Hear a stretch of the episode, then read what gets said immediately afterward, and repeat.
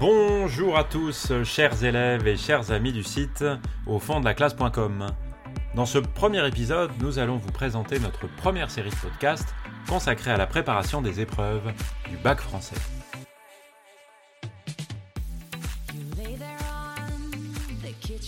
Ces deux épreuves, l'écrit et l'oral de français du bac, on a envie de les réussir. Elles seront nos premières épreuves du bac, elles vont compter pour notre orientation l'année prochaine pour Parcoursup, et bien sûr c'est ce qui va lancer notre bac d'une manière générale à la fin de cette année de première. C'est donc un peu angoissant.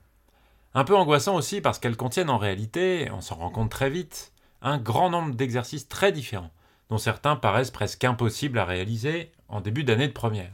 La dissertation, le commentaire de texte en 4 heures, l'oral où on va se retrouver devant un examinateur à devoir faire une explication de texte linéaire, une lecture expressive, répondre à une question de grammaire, et puis mener un entretien sur une œuvre qu'on aura choisie.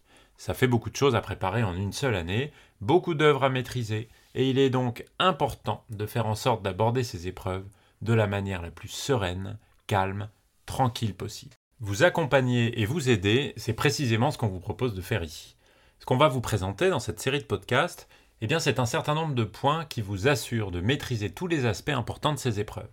Des points de méthode, naturellement, pour une maîtrise de tous les exercices que je viens de citer, la dissertation, le commentaire, les différents aspects de l'oral, etc.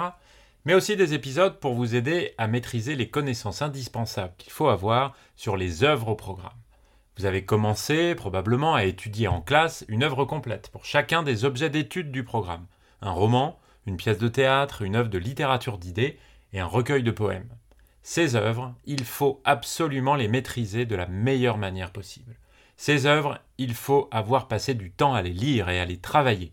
Il faut que vous les ayez aimées, que vous les ayez détestées. Il faut que vous vous soyez attaché à tel ou tel personnage, que vous ayez détesté un autre personnage, qu'une scène de théâtre vous ait fait rire.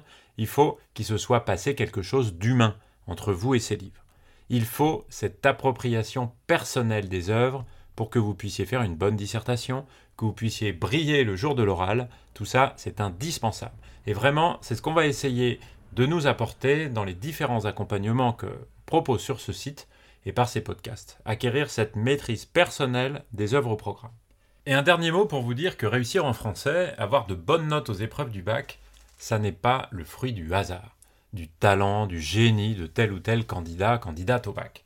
Non, celui, celle qui se prépare bien est sûr de réussir.